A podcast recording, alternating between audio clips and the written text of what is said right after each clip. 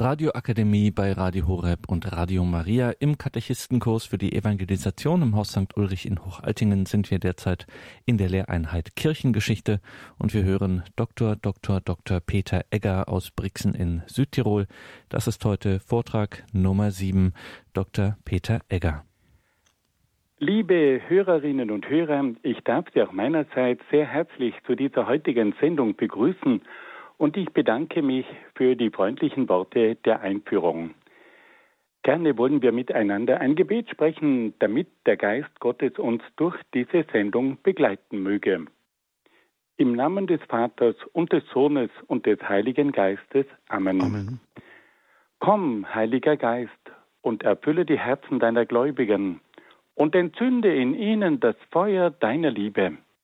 Sende aus deinen Geist und alles wird neu geschaffen und du wirst das Angesicht der Erde erneuern. Dann wenden wir uns an die Mutter Gottes und bitten sie um ihr fürbittendes Gebet. Gegrüßet seist du, Maria, voll der Gnade, der Herr ist mit dir. Du bist gebenedeit unter den Frauen, und gebenedeit ist die Frucht deines Leibes, Jesus. Heilige Maria, Mutter Gottes, bitte für uns Sünder, jetzt und in der Stunde unseres Todes. Amen.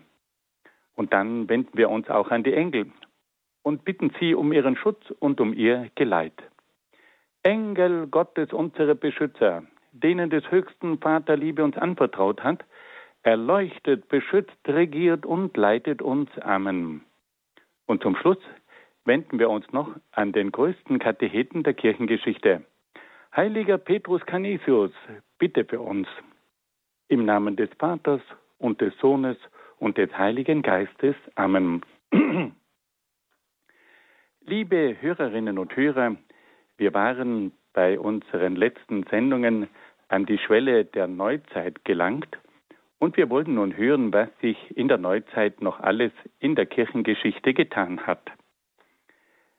In der Neuzeit kam es infolge der großen Entdeckungsfahrten auch zum Beginn der katholischen Weltmission.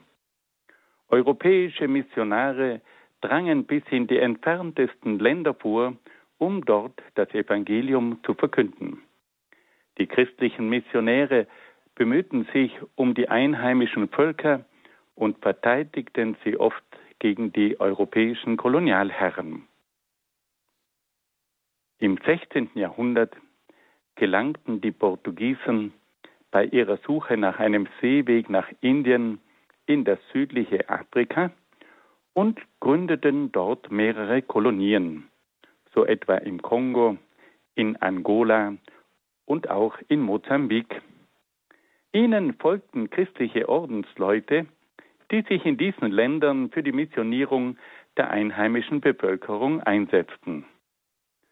Die portugiesischen Missionäre bemühten sich um die Heranbildung eines einheimischen Klerus und setzten bereits im Jahr 1518 den ersten einheimischen Bischof ein. Bei der Ausbreitung des Christentums kam es zu Gegensätzen mit dem Islam, der sich ebenfalls um die Missionierung des südlichen Afrika bemühte. Im 16. Jahrhundert begann dann auch die Evangelisierung von Südamerika. Im Laufe eines Jahrhunderts kam es zu einer fast vollständigen Missionierung der eingeborenen Völker in diesem Kontinent. Die katholischen Missionare stellten sich oft auf die Seite der Einheimischen und verteidigten sie gegen die europäischen Kolonialherren. Die spanischen Kolonialherren sahen nämlich in den Indios billige Arbeitskräfte und ließen sie in den Bergwerken und in der Landwirtschaft oft schwerste Arbeiten verrichten. Die Bevölkerung wurde durch die schwere Arbeit, aber auch durch eingeschleppte Krankheiten wie etwa Masern und Pocken teilweise ausgerottet. Gegen diese Missstände trat vor allem der spanische Missionar Bartolomé Las Casas auf.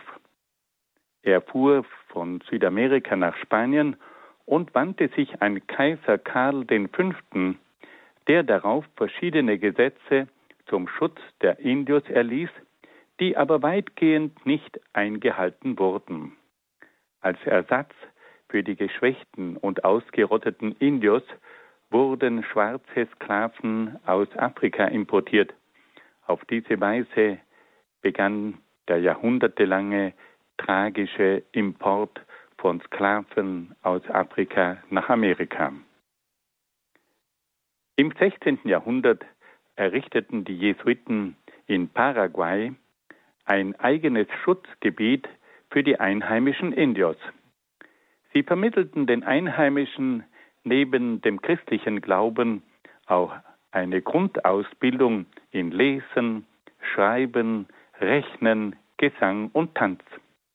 Das Territorium hatte eine eigene Verwaltung und schützte die Indios vor den Übergriffen der Sklavenjäger. Trotz dieser Erfolge wurde der Jesuitenstaat auf Anordnung des spanischen Königs abgeschafft. Ein ganz entscheidender Anstoß zur Christianisierung von ganz Südamerika ging von dem Wallfahrtsort von Guadalupe in Mexiko aus. Im Jahr 1531 war dort die Gottesmutter mehrmals dem Indio Juan Diego erschienen. Diese Erscheinung der Gottesmutter führte dazu, dass Millionen Indios den christlichen Glauben annahmen. Und nun wollen wir uns auch noch der Mission in Asien zuwenden. Bereits in der Antike und im Mittelalter kamen die ersten Christen nach Süd- und Ostasien, so etwa der Apostel Thomas, der nach Indien kam. Wir kennen aber auch die Berichte von Marco Polo, der sich am Hof von Kubilai Khan aufhielt. Und dieser Khan hat sich sehr lebhaft für das Christentum interessiert. Im 16. Jahrhundert begannen nun mehrere Missionsorden wie die Jesuiten, die Dominikaner, die Franziskaner, die Kapuziner, die Augustiner und die Karmeliter in Süd- und Ostasien zu wirken. Die großen Pioniere der Asienmission waren die Jesuiten Franz Xaver und Robert de Nobili. Franz Xaver reiste bis nach Japan, um dort das Evangelium zu verkünden. Der Jesuit Matteo Ricci gelangte an den Kaiserhof von Peking, wo er als Astronom und als Missionar wirken konnte. Bei ihrer Missionstätigkeit überlegten sich die verschiedenen Orden, mit welchen Mitteln und in welcher Form sie den christlichen Glauben in den asiatischen Ländern verkünden sollten. Wie weit war es möglich, den christlichen Glauben an die verschiedenen Kulturen anzupassen, ohne die Substanz des Glaubens in Frage zu stellen? Im Laufe der Missionstätigkeit kam es dann zwischen den verschiedenen Missionsorden wegen der sogenannten Akkommodation das ist also die Anpassung des Glaubens an die örtlichen Gegebenheiten zum sogenannten Ritenstreit. Es handelte sich dabei um einen Streit über die richtige Form der katholischen Riten. Dieser Streit führte zu heftigen Auseinandersetzungen und zu gegenseitigen Anklagen in Rom.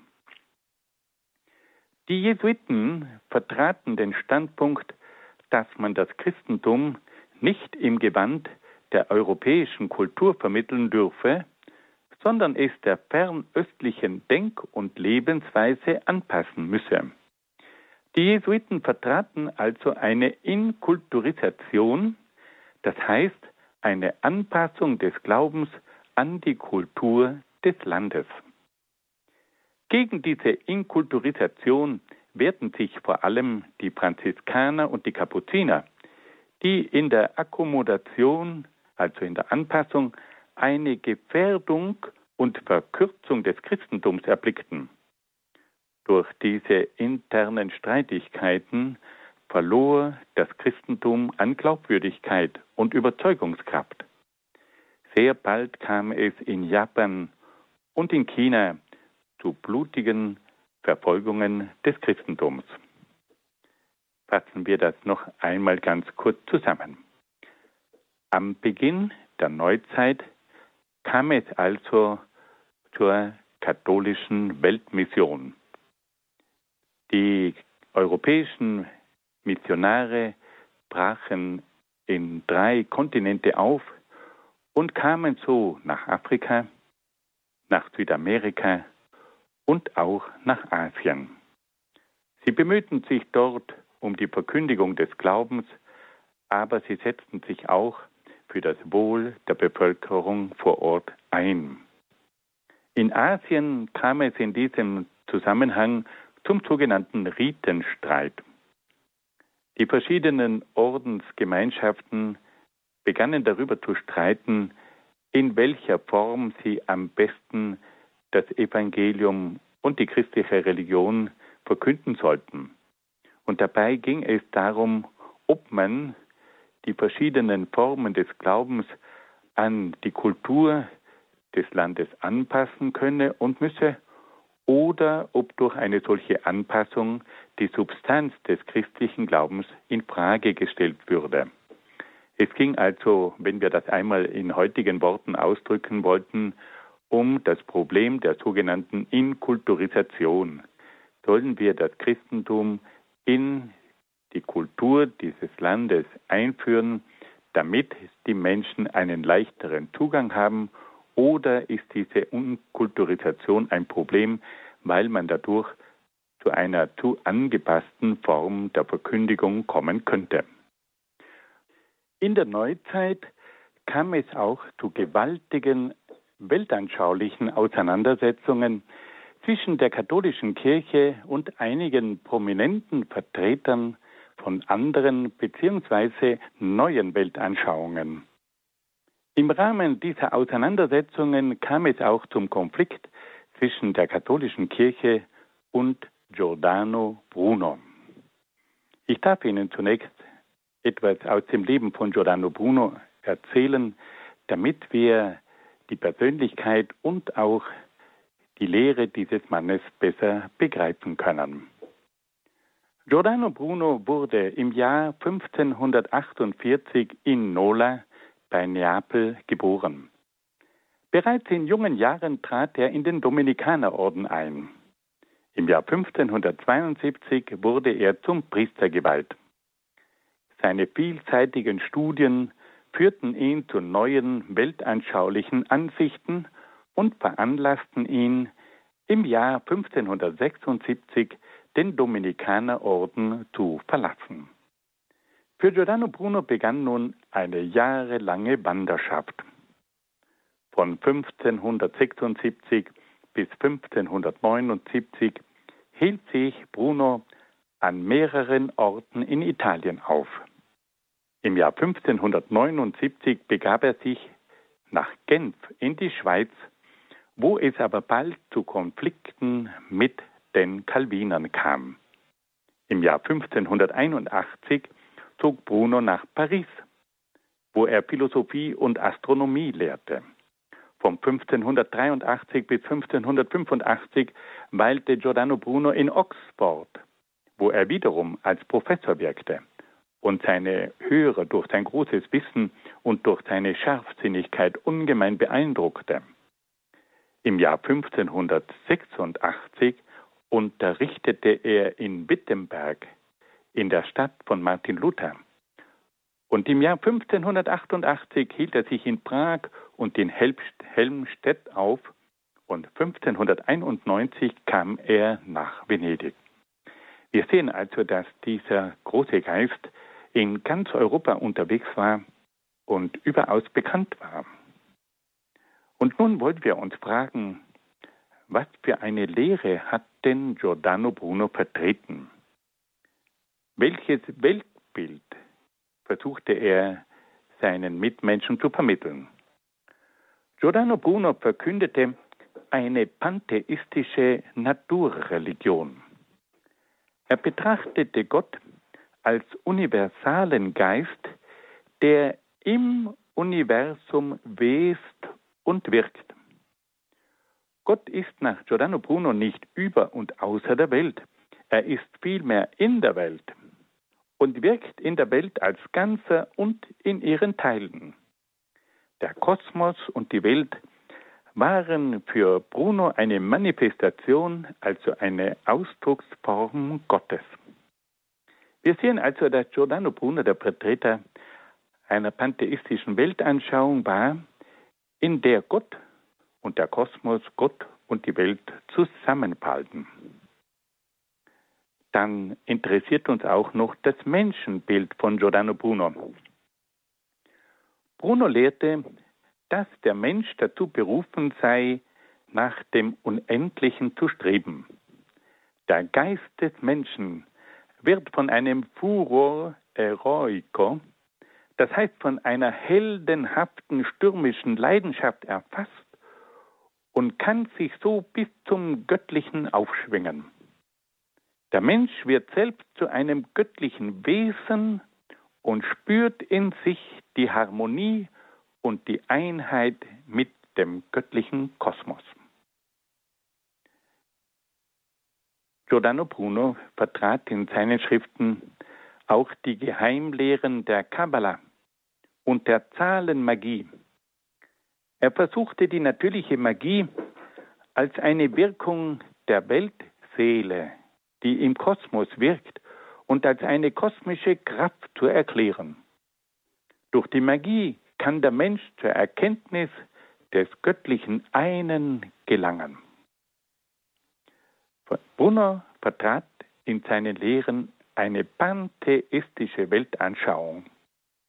Seine Philosophie stellte in vieler Hinsicht eine Neuauflage der antiken Naturreligionen dar.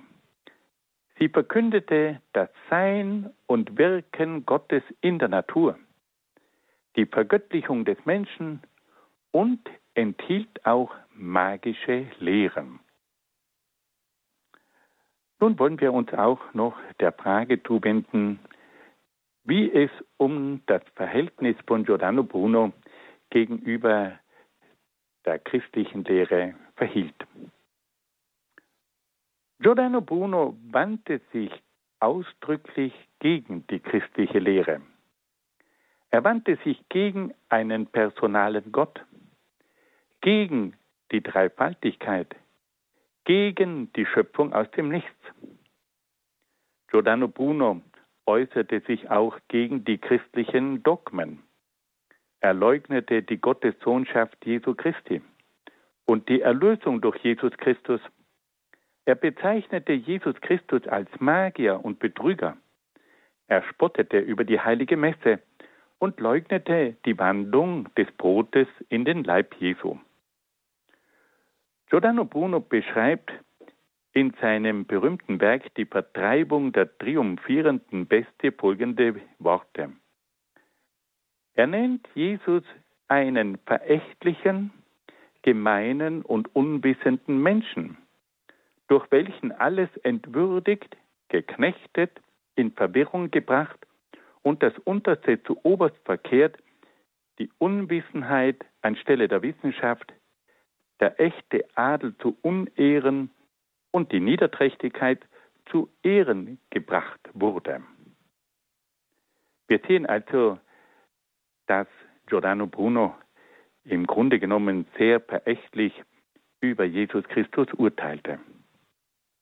Für Giordano Bruno war der Nazarener also Jesus Christus, ein Angehöriger des unwürdigsten und schmutzigsten Geschlechts der Welt und ein Popanz für den blinden Pöbelglauben.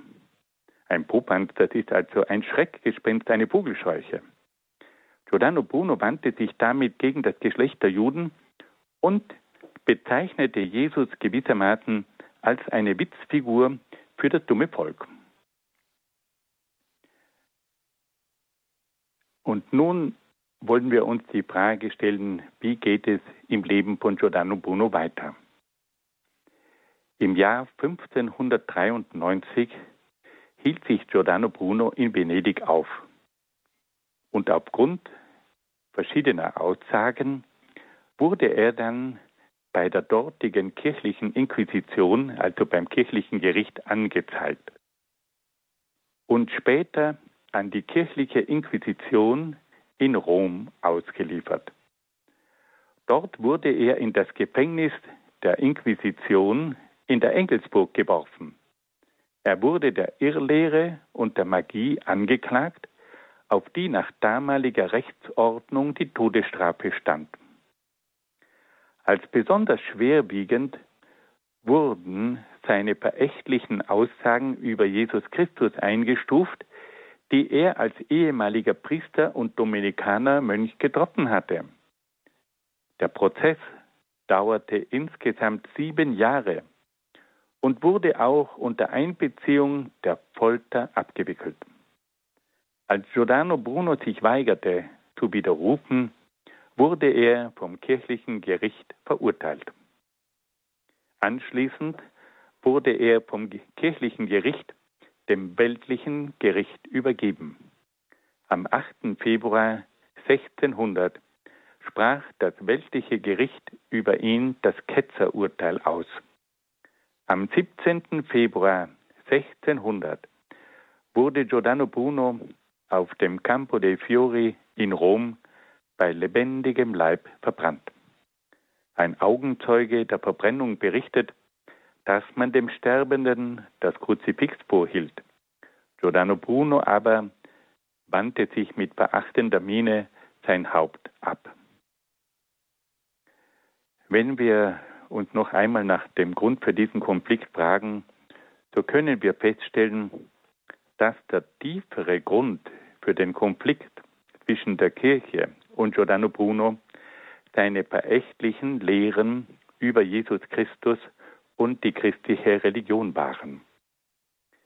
Diese verächtlichen Aussagen Brunos über Christus und die christliche Religion waren ein direkter Angriff auf die christliche Religion und mussten zu einer scharfen Reaktion der Kirche führen.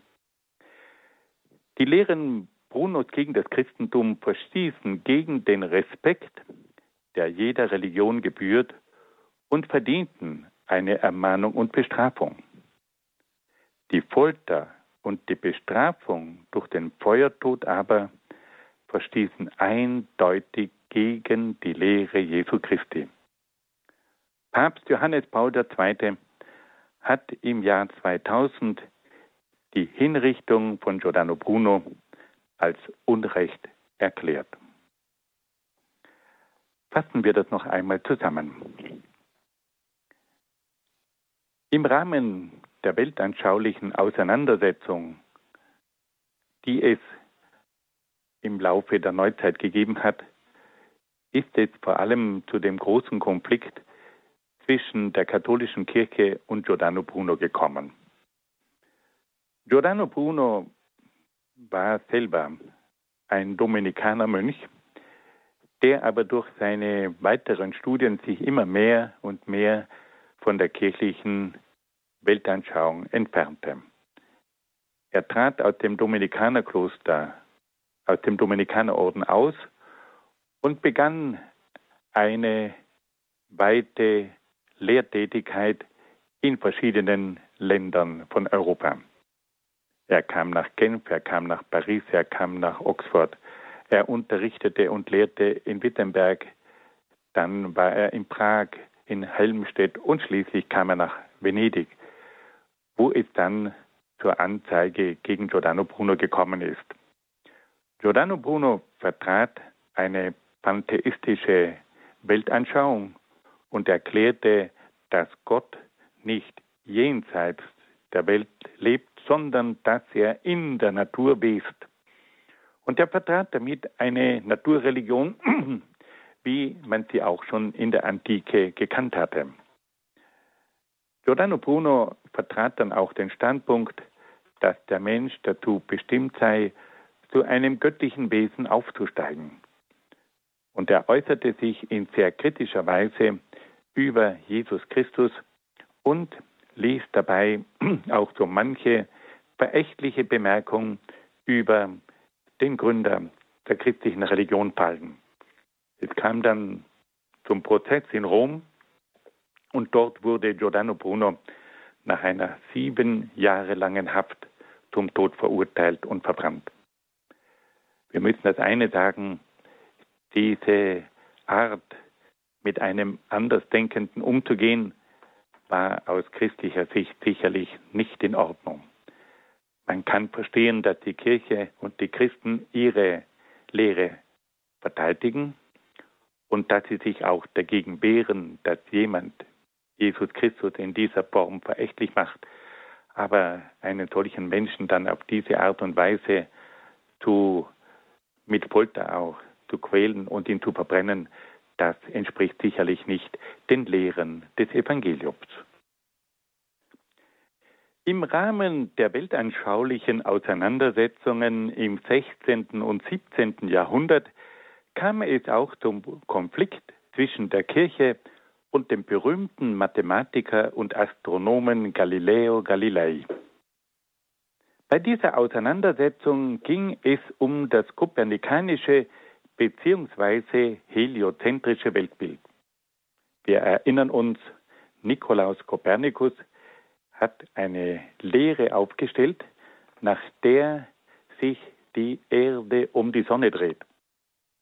Und damit hat er das alte klassische Weltbild, das geozentrische Weltbild verdrängt. Man war nämlich früher der Meinung, dass die Erde im Mittelpunkt stehe. Und deswegen spricht man von einer geozentrischen, von einem geozentrischen Weltbild. Und dieses Weltbild wurde nun durch das kopernikanische Weltbild ersetzt, bei dem die Sonne im Mittelpunkt des Planetensystems steht und das man deswegen auch das heliozentrische Weltbild nennt. Wir wollen auch in diesem Fall zunächst einmal ganz kurz den Mann Galileo Galilei vorstellen.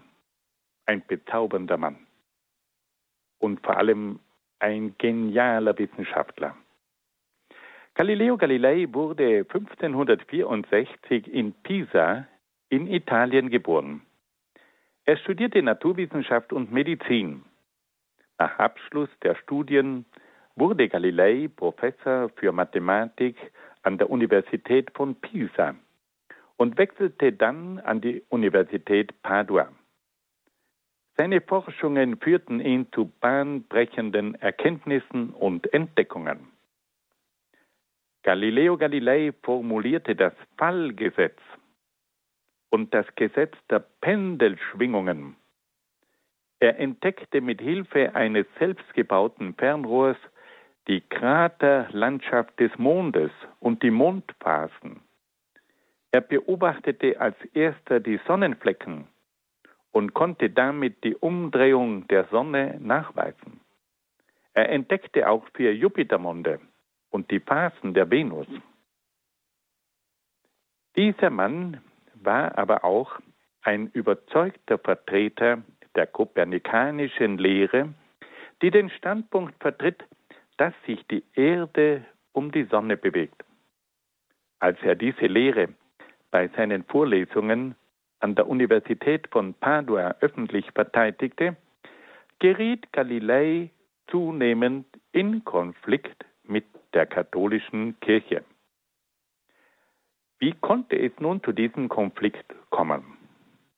Der Grund dafür war, dass führende Männer der Kirche der Ansicht waren, dass die Lehre des Kopernikus die Autorität der Bibel in Frage stellen. Die heliozentrische Lehre, dass nämlich die Sonne im Mittelpunkt des Planetensystems stehe, würde nämlich einige, einigen Stellen in der Heiligen Schrift widerspre widersprechen, die auf die Bewegung der Sonne um die Erde hinweisen. Es gibt im Alten Testament zwei ganz berühmte Stellen, die den Eindruck vermitteln, dass sich die Sonne um die Erde bewegt. Und so wollen wir mal ganz kurz hineinschauen in die Heilige Schrift. Und da lesen wir im Buch Josua, 10. Kapitel, Vers 12 bis 13 folgende Zeilen. Damals als der Herr die Amoriter den Israeliten preisgab, redete Josua mit dem Herrn. Dann sagte er in Gegenwart der Israeliten, Sonne, bleib stehen über Gibeon und du, Mond, über dem Tal von Ayalon. Und die Sonne blieb stehen und der Mond stand still, bis das Volk an seinen Feinden Rache genommen hatte. Das steht im Buch des Aufrechten. Die Sonne blieb also mitten am Himmel stehen und ihr Untergang verzögerte sich ungefähr einen ganzen Tag lang. Diese Stelle lässt also klar erkennen, dass sich die Sonne um die Erde bewegt, aus biblischer Sicht. Und eine weitere berühmte Stelle finden wir im Buch der Psalmen, 19. Psalm, Vers 6 bis 7. Da steht folgendes. Dort hat er, also Gott, der Sonne ein Zelt gebaut. Sie tritt aus ihrem Gemach hervor wie ein Bräutigam. Sie frohlockt wie ein Held und läuft ihre Bahn. Am einen Ende des Himmels geht sie auf und läuft bis ans andere Ende. Und nichts kann sich vor ihrer Glut verbergen. Das sind also zwei Bibelstellen und da muss man wirklich den Eindruck gewinnen, dass sich die Sonne um die Erde bewegt. Und die Bibel, die hat ja eine ganz besondere Autorität. Und nun sagten einige kirchliche Männer, dass diese neue Lehre des Kopernikus diese Bibelstellen in Frage stellt und dadurch wird gewissermaßen auch die Autorität der Bibel in Frage gestellt. Bereits vorher, vor Kopernikus, hatten einige Theologen und Gelehrte sich zugunsten der kopernikanischen Lehre ausgesprochen. Und so befürchtete nun die Kirche eine Gefährdung der biblischen Lehre über die Welt und den Kosmos. Im Jahr 1616 erließ die römische Inquisition, also die römische Gerichtsbarkeit, ein Dekret, in dem die kopernikanische Lehre verurteilt wurde. Die Lehre des Kopernikus sollte nur als wissenschaftliche Hypothese, aber nicht als Wahrheit gelten. Im Jahr 1616 wurde dann Galileo Galilei von der römischen Inquisition vorgeladen. Er wurde von Kardinal Robert Bellarmin, der Galilei als Wissenschaftler und als Christen schätzte, im Hinblick auf seine Einstellung zur kopernikanischen Lehre einvernommen. Im Anschluss wurde Galilei ermahnt, sich an das genannte Dekret der Kirche zu halten. Galilei versuchte aber sehr bald in einem kleinen Werk einen wissenschaftlichen Beweis für die Richtigkeit der kopernikanischen Lehre zu erbringen. Er behauptete, dass das Phänomen von Ebbe und Flut der empirische Beweis für die Bewegung der Erde um die Sonne und für die Bewegung der Erde um die eigene Achse sei. Er führte also das Phänomen von Ebbe und Flut als Beweis dafür an, dass sich die Erde um die Sonne bewegt und dass sich die Erde um die eigene Achse dreht. Diese Begründung für das kopernikanische System von Seiten Galileo Galileis wurde jedoch von den Astronomen der Jesuiten abgelehnt. Die Jesuiten erklärten, dass Ebbe und Flut nicht durch die Bewegung der Erde um die Sonne und um die eigene Achse zustande kommt, sondern dass Ebbe und Flut durch die Anziehung des Mondes bewirkt würde. Und wir wissen aus heutiger Sicht, dass also Ebbe und Flut tatsächlich durch die Anziehungskraft des Mondes bewirkt wird. Im Jahr 1631 gab Galilei ein neues Werk heraus. In diesem Werk versuchte Galilei in Form eines Dialogs die Gründe für das alte geozentrische System zu entkräften und das neue heliozentrische System zu verteidigen. Im Jahr 1632 wurde dann Galileo Galilei wegen dieses Buches von der römischen Inquisition vorgeladen. Zunächst konnte Galilei wegen einer Krankheit der Vorladung nicht Folge leisten. Doch im Winter 1633 kam er nach Rom, wo es zu monatelangen Verhören kam, bei denen ihm auch mit der Folter gedroht wurde. Galilei stand während dieser Zeit unter Hausarrest. Die Inquisition forderte Galileo Galilei auf, der kopernikanischen Lehre abzuschwören. Am 22. Juni 1633 leistete Galilei im Dominikanerkloster Santa Maria sopra Minerva, dem Sitz der römischen Inquisition, den geforderten Eid. Er unterwarf sich trotz seiner gegenteiligen Überzeugung der Autorität der Kirche. Nun wollen wir versuchen, ein wenig die Hintergründe zu betrachten. Der hauptsächliche Grund für den Prozess gegen Galilei war die Befürchtung der Kirche, dass durch die Lehre des Kopernikus einige Aussagen der Heiligen Schrift und damit die Glaubwürdigkeit der Bibel in Frage gestellt würden. Es sei daran erinnert, dass sich auch Martin Luther, Philipp Melanchthon und Johannes Calvin gegen die Lehre des Kopernikus ausgesprochen hatten. Also sowohl in der katholischen Kirche als auch in den reformatorischen Kirchen betrachtete man diese Lehre als eine Gefährdung für die Autorität der Bibel. Dann muss man auch noch einen weiteren Aspekt berücksichtigen. Die Astronomen aus dem Jesuitenorden akzeptierten nicht den Beweis von Ebbe und Flut, den Galilei für die Bewegung der Erde um die Sonne angeführt hatte. Sie erklärten, wie wir bereits gesagt haben, dass Ebbe und Flut durch die Anziehung des Mondes verursacht würde. Die spätere Wissenschaft hat bestätigt, dass diese Begründung Galileis für das kopernikanische System falsch war.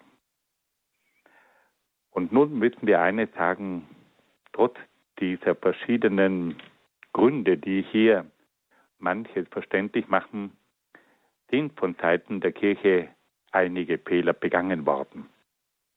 Die Kirche machte Galilei wegen einer wissenschaftlichen Aussage den Prozess und drohte ihm mit der Folter.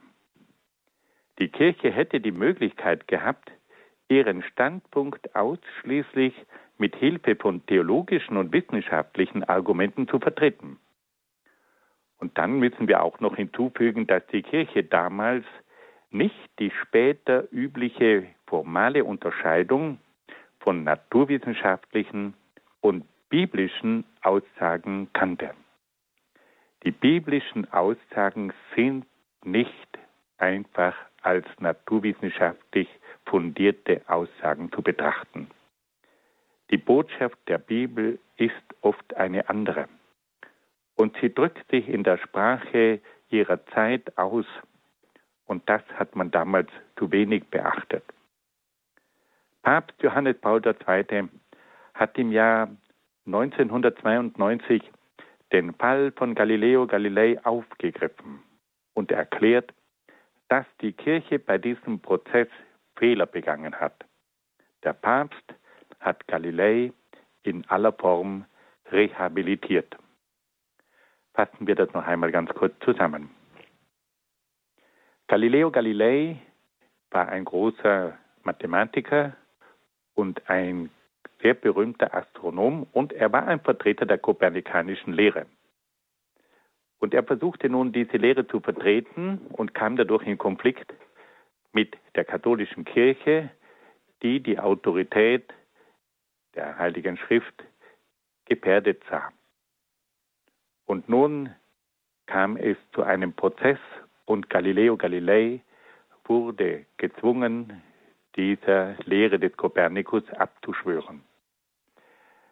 Wir müssen auf der einen Seite sagen, zum Verständnis für die Kirche, die Kirche fühlte sich verpflichtet, die Autorität der Bibel zu verteidigen.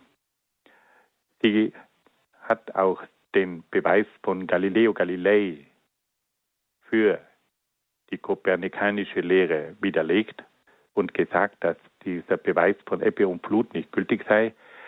Aber auf der anderen Seite müssen wir ganz deutlich sagen, dass es hier auch zu einem Fehler gekommen ist, weil man nämlich eine naturwissenschaftliche Lehre nicht mit Hilfe von solchen Methoden widerlegen kann oder dass man vielmehr versuchen muss, diese naturwissenschaftlichen Erkenntnisse mit der eigenen Weltanschauung zu verbinden.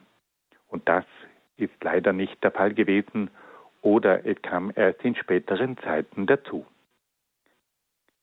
Wir wollen nun auf ein Ereignis eingehen, das im 17. Jahrhundert ganz Europa betroffen hat. Im 17. Jahrhundert kam es durch die Großmacht der Türken zu einer gewaltigen Bedrohung der Christenheit. Die Türken versuchten nach Mitteleuropa vorzustoßen und hatten die Absicht, das österreichische Kernland zu erobern. Sultan Suleiman der Prächtige hatte bereits im 16. Jahrhundert das Ziel verkündet, Westeuropa zu unterwerfen und Rom, die Hauptstadt der Christen, zu besetzen. Die Bedrohung durch die Türken war nicht nur militärischer und politischer Art. Der Vormarsch der Türken bedeutete auch eine religiöse Bedrohung. Der Islam hatte das Ziel, seine Herrschaft über das Abendland auszudehnen. Die christlichen Völker Europas erkannten sehr klar, dass es bei diesem Kampf gegen die Türken auch um ihre Religion ging. Ab dem 14. Jahrhundert kam es zum unaufhaltsamen Vormarsch der Türken in Südosteuropa. Mit ihrer überlegenen Reiterei eroberten sie Thrakien und Makedonien Bulgarien und die Walachei, Serbien und Ungarn. Sie unterwarfen aber auch Syrien, Arabien, Ägypten und Persien. Die Türkei war die große Vormacht in der damaligen Welt. Im Jahr 1953 eroberte Mechmed II. Die Stadt Konstantinopel. Der oströmische Kaiser Konstantin XI. hatte den Westen verzweifelt um Hilfe gebeten, doch der Westen ließ die Byzantiner im Stich. Die Türken besetzten die berühmte Basilika der Hagia Sophia und verwandelten sie in eine Moschee. Der Untergang Konstantinopels besiegelte das Ende des, West des Oströmischen Reiches. Nach der Eroberung von Konstantinopel bedrohten die Türken zunehmend das östliche Mittelmeer. Sie eroberten die Insel Zypern und strebten nach der Vorherrschaft im Mittelmeerraum. Durch das Bemühen von Papst Pius V. kam es zu einem Bündnis der Flotten von Spanien, Venedig, Genua und Malta. Im Jahr 1571 gelang es den Vereinigten Flotten, die türkische Flotte bei Lepanto im Golf von Korinth vernichtend zu schlagen. Der Admiral der christlichen Flotte war der Halbbruder des spanischen Königs Philipp II., Don Juan d'Austria. Die Abendländer befreiten 15.000 christliche Sklaven, die auf den türkischen Galeeren als Ruderer im Einsatz waren. Nach dem Fall von Konstantinopel drangen die Türken auch immer weiter in den Balkan vor. Sultan Suleiman der Prächtige eroberte Belgrad und besetzte große Teile Ungarns. 1529 kam es zur ersten Türkenbelagerung von Wien, die aber keinen Erfolg hatte. Die Türken behielten jedoch die Nachbarländer von Österreich. Im Jahr 1683 rückten die Türken unter ihrem Befehlshaber Kara Mustafa zum zweiten Mal gegen Wien vor. Die Türken belagerten die Stadt mit einem Heer von 150.000 Mann. Die Verteidigung der Stadt Wien lag in den Händen von Graf Ernst Rüdiger von Stachenberg. Sultan Mehmed IV. sandte dem österreichischen Kaiser Leopold I. folgende Botschaft. Wir werden dein Ländchen mit diesem Heer ohne Gnade und Barmherzigkeit mit Hufeisen zertreten und dem Feuer und Schwert überliefern. Vor allem befehlen wir dir, uns in deiner Residenzstadt Wien zu erwarten, damit wir dich köpfen können. Wir werden dich sowie alle deine Anhänger vertilgen. Wir werden groß und klein zuerst den grausamsten Qualen aussetzen und dann dem schändlichsten Tod übergeben. Dein kleines Reich will ich dir nehmen und dessen gesamte Bevölkerung von der Erde fegen. Das war ein Teil der auch damals schon geübten psychologischen Kriegsführung, aber es ist doch beeindruckend, mit welchen Worten sich hier der Sultan an den österreichischen Kaiser wendet. Kaiser Leopold I. und Papst Innozenz XI. bemühten sich um ein Bündnis verschiedener europäischer Nationen. Es kamen Truppen aus Bayern, Venedig, Spanien und Portugal, um den Österreichern zu helfen. Vor allem aber war es der polnische König Jan Sobieski, der mit einem starken Heer nach Wien zog. Am 12. September 1683 kam es zur entscheidenden Schlacht gegen die Türken.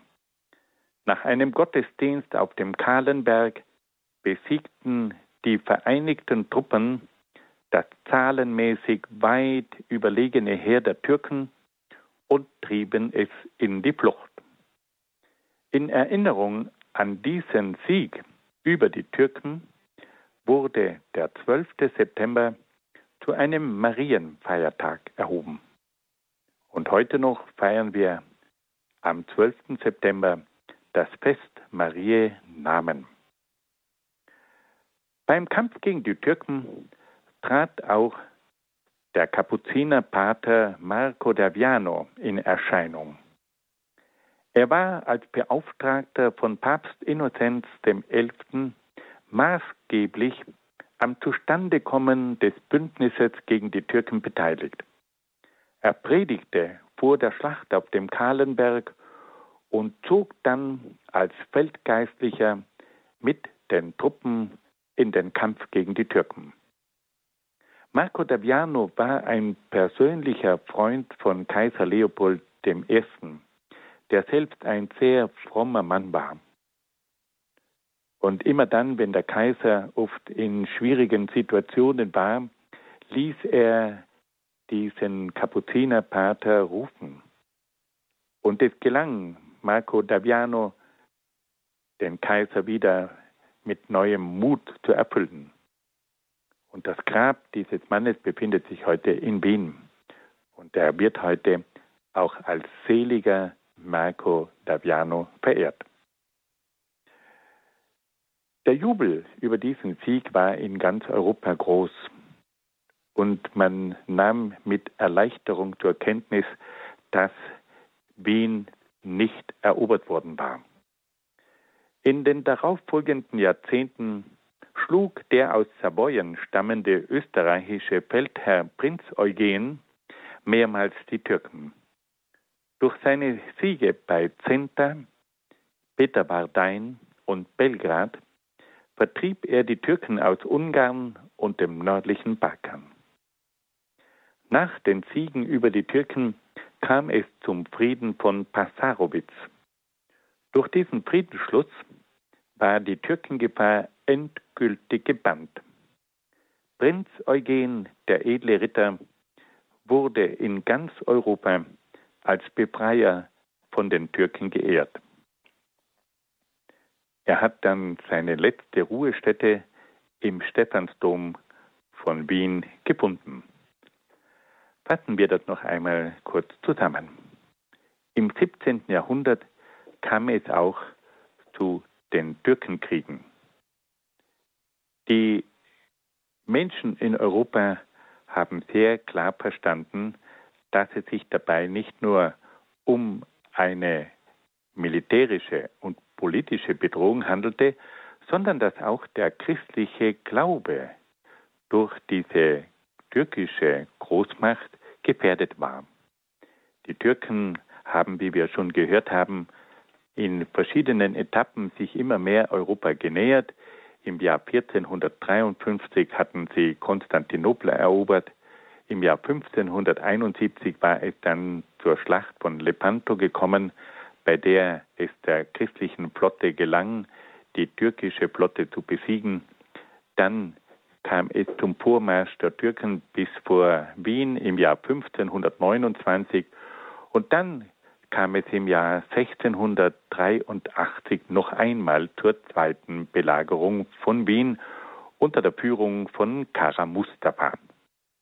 Papst Innozenz XI. und Kaiser Leopold äh, I. bemühten sich, eine Allianz zu schaffen, und so kamen nun Truppen aus Bayern, aus Spanien, aus Portugal, aber vor allem war es das Heer des polnischen Königs Sobieski, der die Entscheidung dann ermöglichte. Vor der Schlacht kam es zu einer Messe auf dem Kahlenberg. Bei dieser Messe predigte Marco Daviano und anschließend kam es dann zur großen Schlacht, die von Seiten des christlichen Heeres gewonnen wurde. Und damit war diese Gefahr gebannt. Später hat dann Prinz Eugen die Türken noch zurückgedrängt, sodass das Abendland von dieser Gefahr befreit war. Wenn wir heute noch einmal ganz kurz zurückblicken, was wir besprochen haben, dann können wir sagen, es ging heute um vier große Kapitel. Im ersten Kapitel haben wir die katholische Weltmission kurz dargelegt. Im zweiten Kapitel ging es um die Auseinandersetzung zwischen der katholischen Kirche und Giordano Bruno. Im dritten Kapitel hörten wir, dass es zu einem weiteren Konflikt gekommen ist zwischen der katholischen Kirche und Galileo Galilei wegen des kopernikanischen Systems. Und im vierten Kapitel haben wir dann versucht, auch über die Türkenkriege zu sprechen, die nicht nur eine politische und militärische Gefahr darstellten, sondern auch den Glauben gefährdeten. Liebe Hörerinnen und Hörer, ich danke Ihnen sehr, sehr herzlich, dass Sie mit dabei waren. Und Sie sehen, dass diese Kirchengeschichte eine sehr bewegte Geschichte ist. Und dass wir immer wieder spüren, dass diese Geschichte nicht nur eine Weltgeschichte ist, sondern immer auch Heilsgeschichte. Aber gleichzeitig spüren wir auch, dass in dieser Kirche immer auch sehr viel Menschliches und auch Sündhaftes zu beobachten ist. Ich danke Ihnen für Ihr Zuhören, für Ihre Aufmerksamkeit und wünsche Ihnen alles Gute und Gottes besonderen Segen. Das war der Katechistenkurs für die Evangelisation im Haus St. Ulrich in Hochaltingen mit der Lehreinheit Kirchengeschichte. Dr. Peter Egger aus Brixen in Südtirol referiert. Das war heute Vortrag Nummer 7. Von diesem Vortrag, wie natürlich von allen anderen Vorträgen auch, gibt es einen Audiomitschnitt auf CD beim Radio Horeb CD-Dienst, beziehungsweise dann in Kürze auch auf horeb.org im Podcast- und Downloadbereich horeb.org.